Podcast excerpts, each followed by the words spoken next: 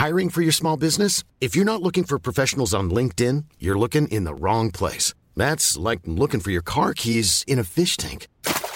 LinkedIn helps you hire professionals you can't find anywhere else, even those who aren't actively searching for a new job but might be open to the perfect role. In a given month, over 70% of LinkedIn users don't even visit other leading job sites. So start looking in the right place. With LinkedIn, you can hire professionals like a professional. Post your free job on linkedin.com slash people today.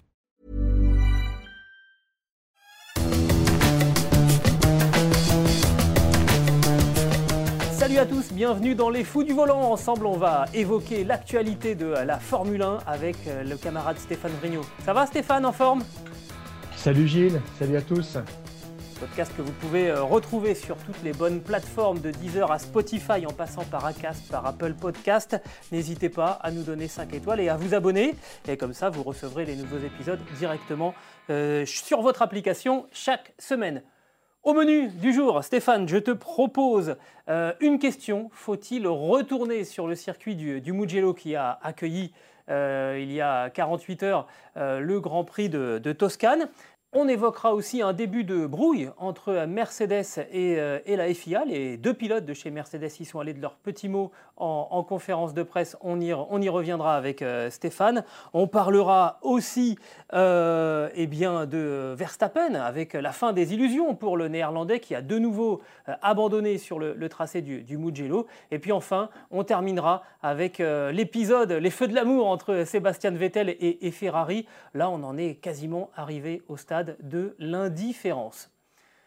On débute donc euh, cet épisode des Fous du Volant avec euh, notre premier euh, sujet sur le circuit du, Mugello. C'était en quelque sorte la vedette hein, de, ce, rendez-vous. On fêtait certes le millième Grand Prix de, Ferrari, mais je crois que la plus grande vedette de, ce Grand Prix, ça a été véritablement le tracé situé tout près de, Florence, que les amateurs de MotoGP connaissent très très bien très spectaculaire. Euh, alors on a fait euh, le, bilan, hein. un safety car, deux drapeaux rouges, huit abandons dont sept après des collisions ou des euh, sorties de piste. On le sait, le Mugello c'est un circuit à l'ancienne, étroit, hyper rapide, avec des bacs à, gravier. et donc une polémique qui est apparue après ce, Grand Prix. Est-ce que c'est un circuit dangereux? Est-ce qu'il faut y revenir la saison prochaine éventuellement?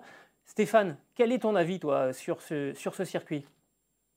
Alors, dangereux, c'est peut-être un grand mot, je ne sais pas. Est-il adapté pour une course de Formule 1 Pour des essais, certainement.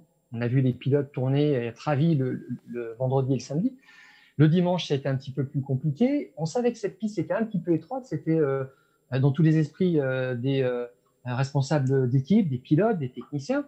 Et on a vu effectivement très vite qu'au virage numéro 2, euh, il n'y avait pas de place pour trois voitures euh, pour euh, Gasly. Alors c'est vrai que la manœuvre est un petit peu osée, mais c'est juste après, là où euh, Sainz est parti en tête à queue, qu'on voit vraiment en vue d'hélicoptère que la, piste se, se, referme vraiment. Et là, on se demande effectivement s'il y a de la place pour, pour faire une course voilà, en paquet.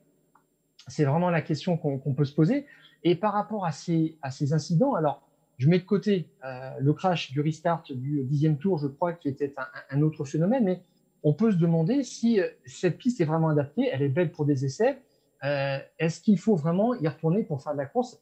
Moi, je pense que, non, ou en tous les cas, il faut un examen vraiment critique, approfondi, pour, pour savoir si cette piste est adaptée. Elle a reçu le grade 1, elle est homologuée FIA, pas de problème de ce côté-là. je pense aussi, il y a des pistes comme Monza qui sont très très larges dans la ligne droite, et Gilles, quand on voit les voitures s'engouffrer dans la deuxième chicane, mais ça passe fin quand ils sont à deux de front. Alors, euh, trois de front, c'est juste impossible. Et puis, à ce tarif-là, c'est vrai que si on parle d'étroitesse, euh, ça ferait longtemps qu'on n'ira plus euh, à Monaco. Voilà. Et puis, des circuits comme Chest, près de, près de Valence, font pas partie non plus de, je dirais, des projets de la Formule 1 parce que là, pour le coup, c'est trop étroit. Exactement, c'est même un circuit trop court à, à hein, le, circuit de, de Valence.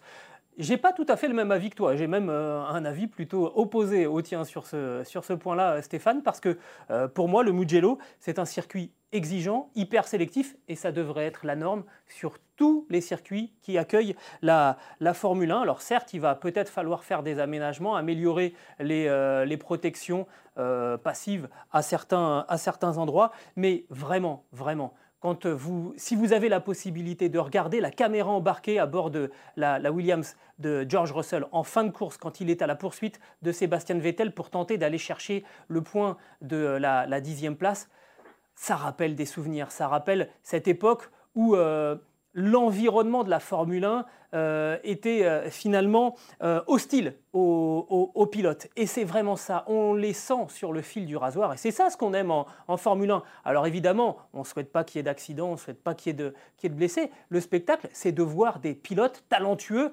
flirter avec les limites et comprendre que nous-mêmes, on n'en serait pas capable. Et ben, je suis désolé, moi à Monza, quand je vois une voiture à 330 km/h, bah, je me dis en fait, ça ne doit pas être très très compliqué, il suffit d'appuyer sur, sur la pédale d'accélérateur. Ce que j'arrive pas à comprendre dans, dans, cette polémique qui est en train de naître, c'est que euh, on critique la F1 euh, quand on se déplace sur les, euh, sur les pétro-circuits, où finalement le seul risque hein, sur les, circuits dessinés par Herman Tilke, où le seul risque finalement c'est de renverser sa bière en s'endormant sur le canapé parce que de toute façon il ne se passe rien en, en course. Et puis là on a un tracé typé, un, tracé où il faut être euh, courageux euh, pour aborder, euh, je pense à l'enchaînement des deux, des deux Arabiata. Et non, finalement, on dit ah bah non, non, non, c'est peut-être un peu, un peu trop dangereux. Je trouve que voilà, il faut savoir ce qu'on veut. La F1, il faut que ça soit limite, il faut que ça soit impressionnant. Et là, pour moi, ça l'a été. Alors oui, après, il y a eu des incidents, euh, mais si on les reprend, effectivement, euh, l'accident du, premier tour, bah, ça, des accrochages dans le premier tour, il y, en, a toujours, quelle que soit la largeur des, circuits, parce que si tu fais un circuit plus large, ils essayeront de passer à 4 de front au lieu d'essayer de, passer à 3 ou à 2. Euh, le, restart, un enchaînement de circonstances, on y reviendra un petit peu plus tard dans, notre, dans notre fou du volant, et puis la sortie de, de Stroll, ça arrive et finalement on a vu que euh, les installations ont suffisamment euh, ralenti la, voiture euh, pour que Stroll, il a été secoué mais il n'a pas, été, pas été blessé. Je ne comprends pas trop finalement ce qu'on veut là. Il y a un petit peu de schizophrénie je trouve chez les, chez les adeptes de, la Formule 1 dans cette, dans cette polémique. Alors moi je dirais qu'il faut juste agir dans un esprit de responsabilité. Je pense qu'après chaque épreuve avec des incidents comme celui-ci, la FIA se penche sur les raisons modifie des virages, euh, des bordures, des choses comme ça. Si on y retourne l'année prochaine, les pilotes auront la mémoire de ce qui s'est passé dans ce virage numéro 2. Ils seront certainement plus méfiants et ils seront euh, mis en garde. C'est vrai que quand j'ai vu ce circuit old school, quand on a tous vu ce circuit old school revenir au calendrier, on, était heureux. On, a vu, on voit ce que donnent les courses de, de MotoGP là-bas. Le Mugello, c'est un petit peu comme Suzuka, mais sur tout un circuit. C'est-à-dire que le premier secteur qui serpente est, magnifique, et là, c'est sur toute la longueur du circuit. Donc, c'est génial. C'est un circuit qui n'est pas un circuit Hermann Tilke. C'est vrai, tu l'as dit, Gilles, mais moi, je rappelle que quand Hermann Tilke, on lui donne un bon terrain, et c'est ce qu'il avait dit, eh ben, ça donne l'Istanbul Park. Ça donne Austin. Alors qu'il n'est pas au calendrier cette année, mais on va aller euh, au Grand Prix de Turquie à Istanbul cette année, et euh, ça va être absolument réjouissant. Voilà. Alors, euh, Est-ce que c'est pas l'exception qui confirme la règle Istanbul Park Alors, il a fait des beaux circuits aussi qui ont du caractère, comme à Sepang, des circuits plats. Après, des choses un petit peu plus étriquées, comme à Abu Dhabi, parce que quand on demande de faire euh, un circuit coincé entre un hôtel et puis trois parkings, enfin bon, je ne sais, c'est, euh, ça peut pas fonctionner. Mais je dirais que le plus grand adversaire de Mugello, c'est peut-être le calendrier 2021, puisque la FIA l'a dit depuis quelques semaines, elle travaille un calendrier entre guillemets normal à 21 courses, et retour sur les épreuves classiques. Alors c'est vrai, rêvons un petit peu, il y aura de la place peut-être pour un Grand Prix d'Europe au Mugello, voilà, et tout le monde serait heureux plutôt que d'aller à Valence sur ce faux circuit euh, urbain ou euh, d'autres circuits qui, euh, qui parlent à personne.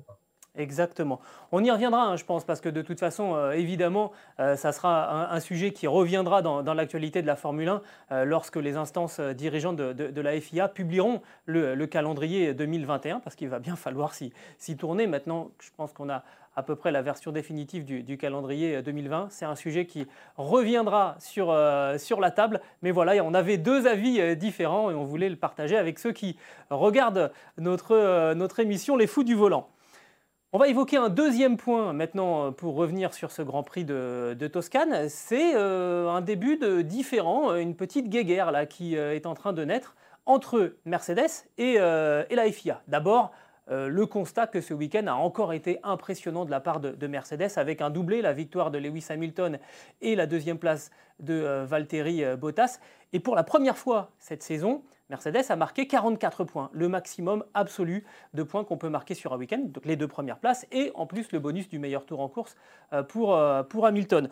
Euh, les deux pilotes sont évidemment en tête du championnat du monde. Au classement des constructeurs, Mercedes totalise 325 points contre 173 à, Red Bull, c'est quasiment du, simple au double. et donc, évidemment, depuis certains temps, on sent bien qu'on on essaye d'enrayer un petit peu euh, cette machine à gagner qui est, Mercedes et que finalement on voit qu'on est très très heureux du côté de la FIA et du côté de Liberty Media quand, euh, eh bien, quand un Pierre Gasly arrive à gagner, quand un Max Verstappen euh, arrive à aller chercher la, victoire. Et là maintenant ça finit vraiment par, par agacer hein, et Mercedes et les pilotes Mercedes. Il y a eu la fin du party mode, hein, le, mode fête qui réussissait tout particulièrement à la firme à, l'étoile, Stéphane. Et maintenant, les, pilotes, Lewis Hamilton et Valtteri Bottas, Bottas en premier d'ailleurs, hein, pendant la conférence de presse, euh, ont, notamment reproché à la direction de course sa gestion sur euh, la voiture de, sécurité. C'était de, vraies critiques émises par les deux pilotes frontalement euh, en conférence de presse. C'est assez rare. Oui, Bottas était assez remonté sur la gestion de, la nouvelle gestion de la voiture de sécurité qui, qui s'est instaurée depuis quelques temps. Euh, de quoi s'agit-il? Finalement, euh, la voiture de sécurité en fait emmène le peloton le plus tard possible en éteignant euh, sa rampe de, feu, donc sur le toit, au dernier moment. D'habitude, elle le fait 4-5 virages avant la fin, et c'est là où elle prend de ses distances, où le pilote leader peut gérer comme il veut le peloton qui est derrière lui et accélérer franchement jusqu'à, enfin, en entamant un tour normal rapide pour redémarrer euh, la course. Voilà. Euh, Bottas n'a plus cette possibilité parce que euh, la voiture de sécurité, voilà, l'amène, l'a amené quasiment jusqu'au dernier virage dimanche. Et Bottas dit, mais effectivement, moi j'ai tout le monde qui est derrière moi à l'affût. Je pense qu'une chose, c'est faire l'aspiration. Et vu la, ligne droite qui se présente au Mugello, ah ben, je suis sûr d'être perdant. Voilà. Donc ça, il s'en est agacé. Et c'est pour, ça qu'il a, c'est pour ça qu'il a attendu, pardon Stéphane, hein, mais c'est pour ça qu'il a attendu vraiment le tout dernier moment pour accélérer juste au moment en fait de passer la ligne de, départ, euh, de départ arrivée. Hein. C'est comme ça qu'il a justifié son choix. Qui autorise les pilotes en fait à dépasser l'ordre euh, préétabli euh, avant de franchir la ligne ne doit pas changer au franchissement de la ligne, mais les pilotes attaquent juste après.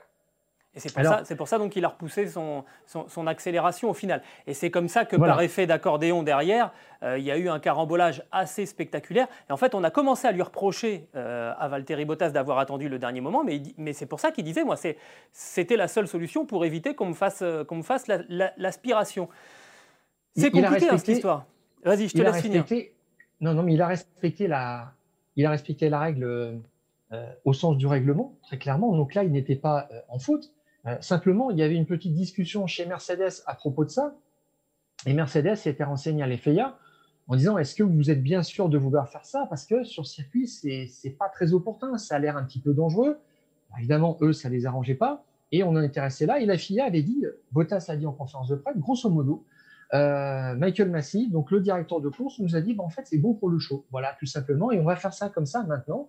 Et euh, il l'a fait en, Formule 3 sur un restart. Ça a bien fonctionné. Alors, les Formule 3 sont quand même plus, plus étroites, c'est d'autres problématiques. Mais euh, Bottas a dit, en fait, là-dedans, on vise tout simplement Mercedes, on veut nous déstabiliser en quelque sorte, hein, et c'était le fond son, son, propos, on veut déstabiliser Mercedes sur ce point de vue-là, et Hamilton a, lui emboîté le pas, tout simplement, l'a soutenu là-dessus, parce que lui aussi, ça le concerne. Alors, c'était peut-être pas au pilote de mettre les pieds dans le plat comme ça, mais là, Bottas était assez énervé je pense que c'est plus Toto qui aurait dû euh, poser ce cas de figure vraiment publiquement, parce que là, j'ai l'impression que euh, Mercedes s'attaque frontalement à l'IFIA et je pense que ça risque euh, de lui causer des gros problèmes. Voilà. On sait que c'est pas bon de d'être dans le collimateur de l'IFIA et on verra qu'il y aura peut-être d'autres jugements sur des déclenchements de, voitures de sécurité, de neutralisation qui seront défavorables à Mercedes. On l'a vu d'ailleurs dès la première course. Michael Massey a déclenché à Spielberg une euh, voiture de sécurité, une naturalisation, parce qu'il y avait la Williams de Russell qui était euh, garée, qui venait d'abandonner. et elle ne gênait pas tellement. Voilà. Donc on voit maintenant que c'est une valeur d'ajustement et moi je trouve que c'est un petit peu gênant. Ça, ça dénature un petit peu le sport. Tu sais, je me demande aussi si c'est pas un changement de culture, en fait, euh, simplement. Bon, là, le problème, c'est que maintenant, quelle que soit la, décision de Michael Massy, le, directeur de course, on va le suspecter euh, de vouloir défavoriser Mercedes. Et ce qui arrive, c'est que souvent, Mercedes domine la course et que si on la neutralise, forcément, ça ne peut être que au détriment de celui qui est en tête. Hein. Les autres ont tout à gagner finalement. Euh, ça, c'est le premier point. Deuxièmement, c'est peut-être un changement culturel, je le disais, parce que ça a été Charlie Whiting qui, pendant des dizaines d'années, peut-être pas des dizaines d'années, mais en tout cas pendant très très très longtemps, a été le directeur de course sur, sur la Formule 1. C'est l'Australien donc qui lui a succédé, euh, avec une mentalité peut-être un petit peu plus, proche euh, de celle du groupe Liberty, Media, qui est un groupe américain. Et on sait que en, en NASCAR, en IndyCar, on interrompt plus simplement les, courses, on fait intervenir plus facilement la voiture de, sécurité et que là, il y a peut-être un petit changement euh, qui est en train de s'opérer et qui, encore une fois, face aux vieilles habitudes de, euh, la Formule 1, eh bien ça, ça s'entrechoque. Il y a aussi un autre point, on va y passer rapidement parce que c'est un, un, point un petit peu, un petit peu délicat, mais Lewis Hamilton a aussi manifesté sur, sur le podium. Alors c'est une affaire un petit peu, un petit peu compliquée, mais c'est dans la dans, dans, la mouvance du, mouvement euh, Black Lives Matter, où euh, euh, il, portait un t-shirt sur, sur le, podium en référence à l'affaire Breonna Taylor aux, États-Unis. C'est une jeune femme afro-américaine qui a été abattue lors d'une opération de police chez elle, c'était au, mois de mars. Euh, et il a déclaré en, conférence de presse que ça faisait un moment qu'il voulait porter ce t-shirt et il l'a fait là, euh, sur, euh, sur le podium. Et ça a créé un petit peu de trouble auprès de la FIA. Je crois que ça a rebondi il y y a, quelques minutes, hein, Stéphane. On est, on est sur, vraiment sur l'actu chaude là. Oui, à faire classer, en fait, alors la FIA est un petit peu perturbée parce que le, podium, finalement, c'est un protocole, c'est une cérémonie qui est très codifiée. Il y a un maître de cérémonie hein, qui s'occupe de tout ça l'arrivée des pilotes, euh, la distribution des, trophées, etc. Bon, et l'IFIA est un petit peu surprise que euh, Lewis Hamilton aussi transpose finalement un message qu'il voulait euh, délivrer, tout simplement, qu'il avait l'habitude de, faire juste avant le départ de la course dans un, lieu consacré avec ses collègues. Et puis là, il, il allait plus loin finalement là-dessus. Et grosso modo, on s'est dit là, Mercedes devient un petit peu euh, un État dans l'État parce qu'il s'invite dans le protocole de, de l'IFIA et c'est peut-être pas le bon endroit. Bon, à voir. Alors, euh, ce qui est intéressant, c'est que euh, Hamilton ne le savait peut-être pas, mais il avait le droit de, porter ce t-shirt parce que l'IFIA, dans ses statuts, proscrit des messages politiques ou autres sur les carrosseries des voitures, mais pas sur les combinaisons des pilotes. Voilà, donc il avait, il était parfaitement dans son droit et Mercedes a dit naturellement ça n'est pas un message politique et c'est un message. Euh, alors, c'est un ah, message, on le comprend tous, de respect, de justice. Voilà, ça, correspond à, l'idée du Black Lives Matter. Moi, je, suis persuadé qu'il savait très très bien qu'il ne risquait rien. Un garçon comme Lewis Hamilton je sais pas. Euh, alors, est très très intelligent. Après, euh, en tout cas, ça, ça, ça comment je peux te dire? Il y a eu une ambiance hein, quand même là sur, sur l'après-course qui était un petit peu, un, petit peu rude, un petit peu électrique, moi j'ai trouvé entre les, entre les pilotes Mercedes et particulièrement Lewis Hamilton, et puis euh, l'encadrement, le, protocole. Alors, euh, je précise aussi que euh, Michael Massy, devant les critiques de Bottas soutenues par Hamilton, a dit Je le prends comme une insulte personnelle. Voilà, donc là, c'est fort. Bon. après, Mercedes cautionne ce que fait Hamilton dans ses démarches euh, le respect, la justice, euh, voilà, le droit des personnes. Ça, on est tous d'accord là-dessus. Après, la FIA veut peut-être envoyer ce message. On a un cadre, euh, on, en fait profiter le, pilote. On voudrait que peut-être le, podium reste quelque part institutionnel. Voilà, c'est juste ça. Et au-delà de ça, finalement, c'est la question politique. Qu'est-ce qui est politique? Qu'est-ce qui ne l'est pas? Moi, je me souviens, il y a 20 ou 30 ans, c'était au début des années 90, en fait, euh, Bernie Ecclestone avait interdit euh, aux pilotes de faire un tour d'honneur avec un drapeau national parce qu'il estimait que c'était un message politique. C'est incroyable. Voilà. C'est pour ça que c'était Bernie Ecclestone hein, d'un autre côté. Aux Jeux Olympiques, euh, dans les championnats du monde, un athlète qui a gagné brandit son, le drapeau de son pays, c'est naturel, c'est normal. Mais en Formule 1, c'était quelque chose qui était proscrit. Alors, Lewis Hamilton le fait dans des moments très très spéciaux après un titre mondial. Il se réunit dans la pit lane. il a son drapeau. On aime cette image finalement. Ça, ça fait aussi partie de son de, des codes de, son image. C'est normal, mais ça, ça vient après la course. C'est, euh, ça échappe un petit peu au protocole de la FIA. Voilà. Donc, euh, mais attention pour Mercedes à, ne pas trop, on va dire, euh, titiller la FIA sur, sur ces choses qui se passent en course et puis en coulisses.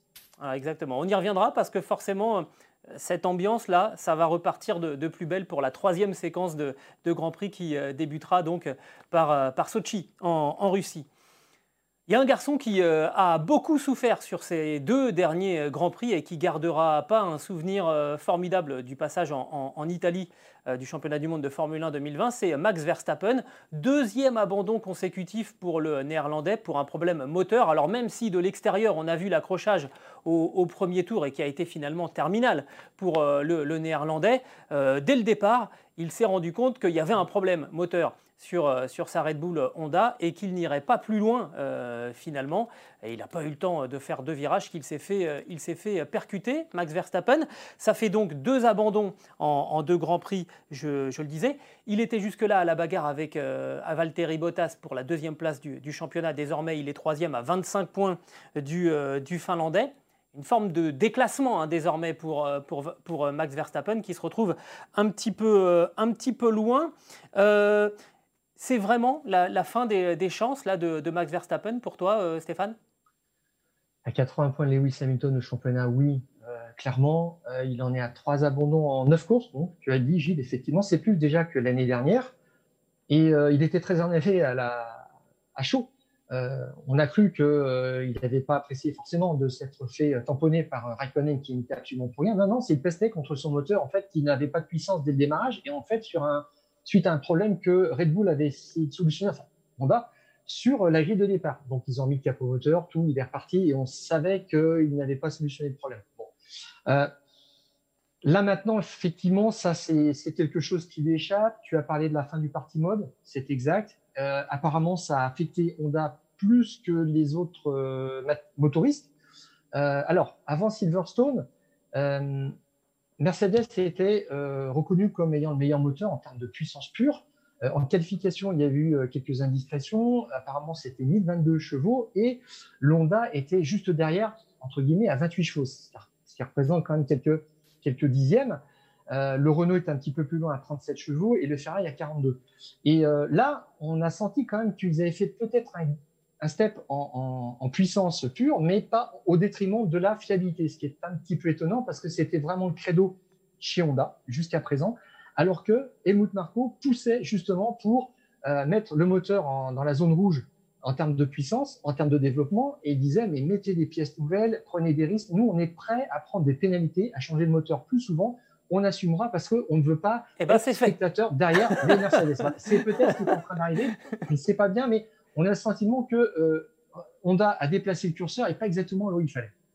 Alors, euh, euh, Tanabe, j'ai bien regardé mes notes, le directeur technique de, Honda F1, il peut quand même se, consoler avec la troisième place hein, obtenue par Alexander Albon, et d'ailleurs le Thaïlandais qui décroche son premier podium en, carrière en Formule 1. Mais il va rapidement avoir un problème si euh, les casses moteurs se multiplient euh, sur la voiture de Max Verstappen, parce que euh, on le sait, hein, le néerlandais, il n'est pas très très connu pour, pour sa patience et sa, sa, diplomatie. On se souvient que Fernando Alonso avait parlé d'un moteur de GP2 lorsque Honda était revenu en Formule 1 chez, chez McLaren, où, où, était à l'époque l'Espagnol. Ils peuvent se prendre dans les dents ce genre de, ce genre de réflexion très très vite avec Max Verstappen. Tu me voles mon argument. Ah, pardon. J'allais en venir, mais pas du tout. Mais c'est bien, effectivement. Non, mais ça, il peut devenir redoutable. Tu l'as très bien précisé. Il n'est pas très diplomate et ça peut tourner un petit peu au vinaigre. Là, c'était pour l'instant la belle histoire. Une victoire à Silverstone dans le Grand Prix du 70e anniversaire. Tout ça a été génial. Une qualification à 3 dixièmes et euh, avec Albon pour la première fois. Quatrième, ça veut dire que la voiture marche bien, le package est bon sur ce circuit en fait qui mettait en valeur les qualités de tenue de route de la voiture et un petit peu du moteur. Et là, je pense que c'était le circuit parfait pour Red Bull. Et Mercedes le répétait, ça nous fait peur. Et d'ailleurs, tu l'avais très très bien écrit dans un de tes articles, hein, euh, les essais libres et la qualification avaient fait la démonstration que la Red Bull était la deuxième voiture du, plateau. Sauf que, euh, avec ce problème moteur, Verstappen, il n'a pas pu en profiter parce que là, il y avait effectivement un terrain pour jouer un coup et il n'a pas pu. Tout à fait. par contre, Albon était en, en, backup, il termine troisième. C'est aussi la preuve qu'il y avait vraiment de la marge. J'aurais aimé voir ce que ça aurait pu donner sur Max Verstappen assez incisif sur un, sur un départ. Je pense qu'il aurait tenté quelque chose en plus avec tous les, les, renversements de situation qu'il y, a, qu'il a eu. Il n'en a pas eu l'opportunité. Euh, Helmut Marco, Stéphane, pardon. Helmut Marco a déclaré après la, après la course avec Verstappen, on aurait pu gagner. Bon, déjà, c'est un, petit coup sur la tête d'Albon en disant Bon, t'enflamme pas, t'as fait un podium. Euh, mais on était typiquement dans le cas de figure où, euh, voilà, avec effectivement des arrêts de course, des rebondissements, des, des, coups à tenter, Verstappen aurait été sur, sur son terrain. C'est Albon qu'on a, a profité. Ça prouve aussi peut-être que euh, quand Albon n'est pas obligé de vérifier que telle autre stratégie est pas bonne, et, eh ben, et qu'on le met sur la bonne parce qu'il ne reste plus qu'une voiture, eh ben, il est capable d'aller chercher un podium lui aussi. Bah, c'est sympa, ils ont fait tester le champagne à la place de Verstappen. Pour une fois, c'est bon esprit. Et à voir comment est-ce qu'il a enroulé le virage numéro 1 pour dépasser, pour déposer euh, Ricciardo. Ça veut vraiment dire que la voiture en avait encore sous la pédale. Un podium, certainement, ça lui fait du bien. Euh, depuis Spa, il est beaucoup mieux. Euh, euh, je le dis, Albon le dit. Horner disait avant cette course, Albon a le même problème que Gasly l'année dernière. La voiture est très sensible et, nerveuse du train arrière. Et on essaie de trouver des réglages pour la discipliner un petit peu, la civiliser. Voilà. c'est en bonne voie. On vient de tomber sur trois circuits peut-être aussi qui, qui s'y prêtaient. Mais euh, alors, Albon a dit, euh, voilà, moi je suis pas encore capable de, piloter n'importe quelle voiture. Verstappen est capable de piloter une voiture très soubireuse, très nerveuse, enfin tout quoi. Euh, il est capable de piloter n'importe quoi. Je n'en suis pas là. Et ce qui m'embête un petit peu, c'est qu'ils vont encore le laisser de son côté. Verstappen a dit, moi j'ai pas besoin d'un numéro 2, ce podium me fait plaisir, mais ça fait longtemps que je regarde plus les datas de, de mon coéquipier et, et que j'ai pas besoin d'un soutien. J'en ai peut-être eu besoin dans ma première saison. Maintenant, ça fait longtemps que c'est terminé. Et il a ajouté, de toute façon, le nom de mon coéquipier, je m'en fiche, mais pas mal. c'est bien, bonne ambiance. voilà, c'était euh, ça, c'est dit. Donc, euh, il va continuer comme ça. Ça va être le Max Verstappen Racing. Albon va essayer de survivre là-dedans, mais son baquet est assuré maintenant. Euh, là, Marco, Horner, ils m'ont tous dit, il a mérité de rester chez, Red Bull, ce qu'on comprend. Voilà, évidemment, ça paraît, ça paraît logique. Hein, ce podium, ça valide la stratégie finalement euh, de Christian Horner et de Helmut Marko de laisser Alexander Albon dans, la voiture.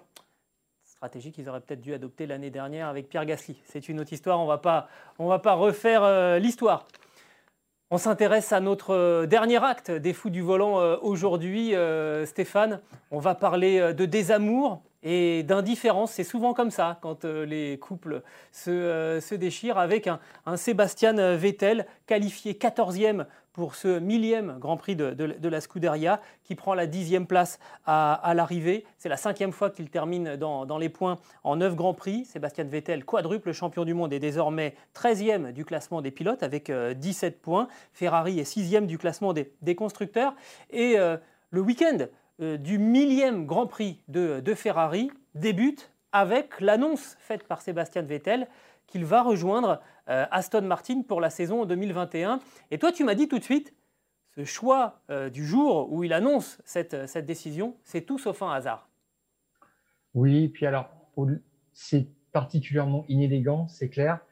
Ce que je trouve dommage, c'est que Vettel, pour 40 millions d'euros par an, ne fait même plus semblant d'aimer Ferrari. Il leur envoie un tacle la veille des premiers essais du millième Grand Prix euh, de Ferrari, donc le, jeudi. Voilà, l'annonce tombe à, ce, à cet instant-là. Et euh, on sait qu'il euh, s'était mis d'accord avec Aston Martin depuis le mois de juillet. Ça fait plusieurs semaines que la cause est entendue et il a soigneusement choisi ce, ce moment-là. C'est vraiment regrettable. Je me souviens que Schumacher avait annoncé sa retraite à Monza, dans le temple de Ferrari en 2006. Ça avait quand même une autre allure.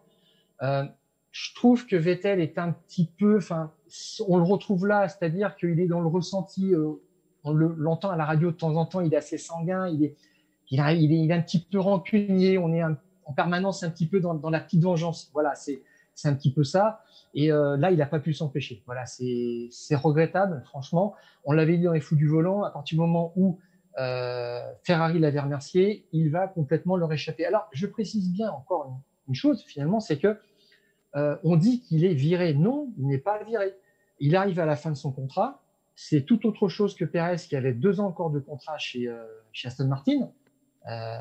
et là, on lui a simplement passé un coup de fil pour dire bon, euh, Sébastien, euh, ça va se terminer là. Alors évidemment, euh, sur la forme, c'est très maladroit. Sur le fond, Ferrari avait raison.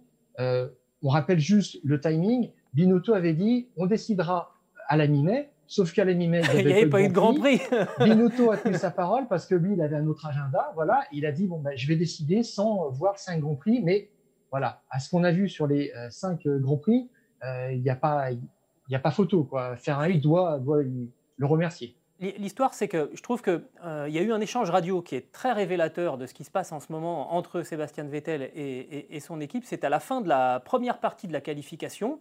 Euh, il franchit la ligne d'arrivée et, euh, et, il demande à la radio Alors, on passe Et on lui dit Oui, oui, on est en Q2. Et il fait Ah ouais Voilà. Et puis ça s'arrête là. Il n'y a pas de. Finalement, il n'y a ni joie, ni c'est comme ça. Bon, bah, on a le sentiment que si on lui avait dit, bah non, euh, t'es, 16e et tu restes en Q3, il, se serait dit, ah bon, bah, il, aurait, il aurait fait le même ah ouais. Euh, alors que à Pierre Gasly, on lui dit euh, P16, 16e place, et Pierre Gasly lâche un juron parce qu'il est extrêmement déçu, en colère, frustré. Bon, on a su plus tard que c'était des éléments aérodynamiques qui avaient été abîmés sur la voiture de Pierre Gasly qui l'ont empêché de faire un, un meilleur chrono. Mais voilà, il y a une forme de de détachement un petit peu euh, sur, sur, Sébastien Vettel. Alors, euh, toi, tu dis que euh, c'est assez, assez, irrespectueux.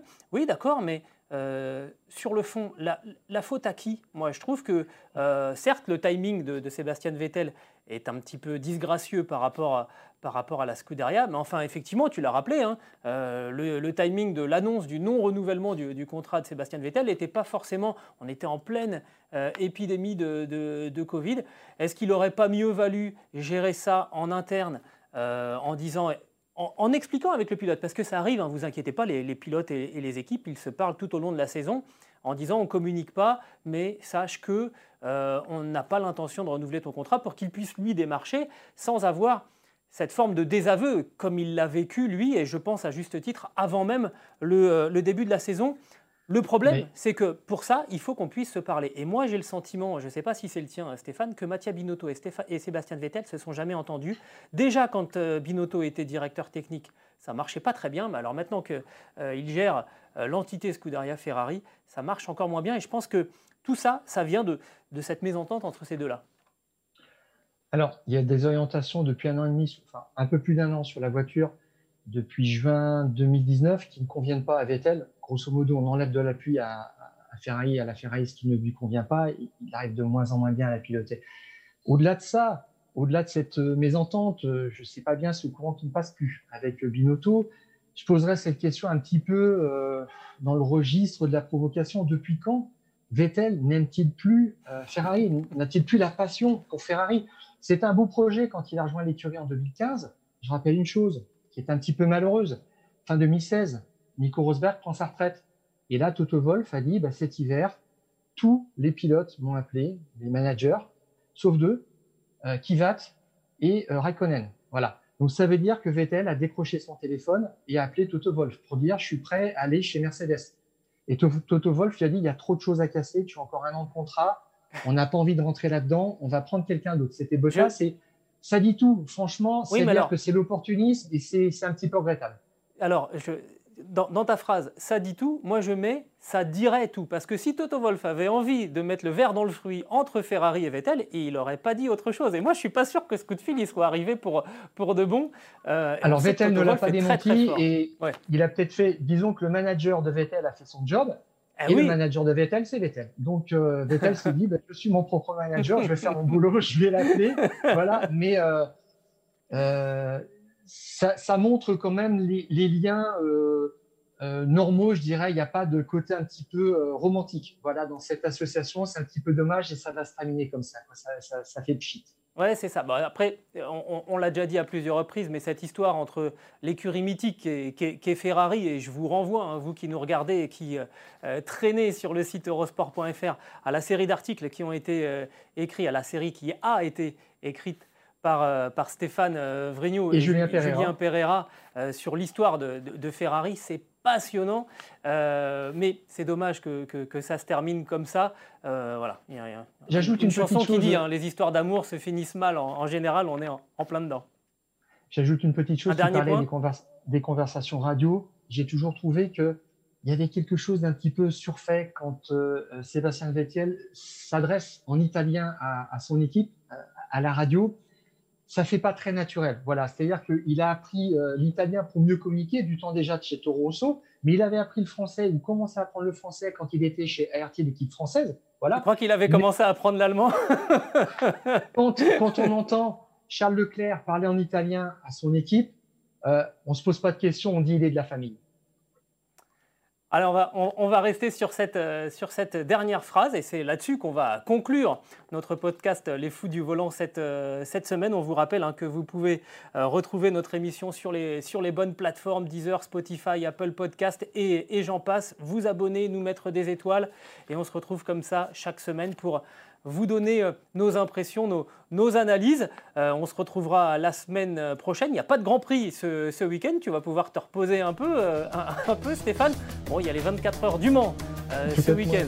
Et il y en a certains qui vont passer des, une nuit blanche dans la nuit de samedi à dimanche. Surtout que la nuit sera particulièrement longue pour une édition des, 24 heures du Mans. On se retrouve la semaine prochaine, Stéphane. Avec plaisir, Gilles. Et nous, on coupe le contact. À la semaine prochaine.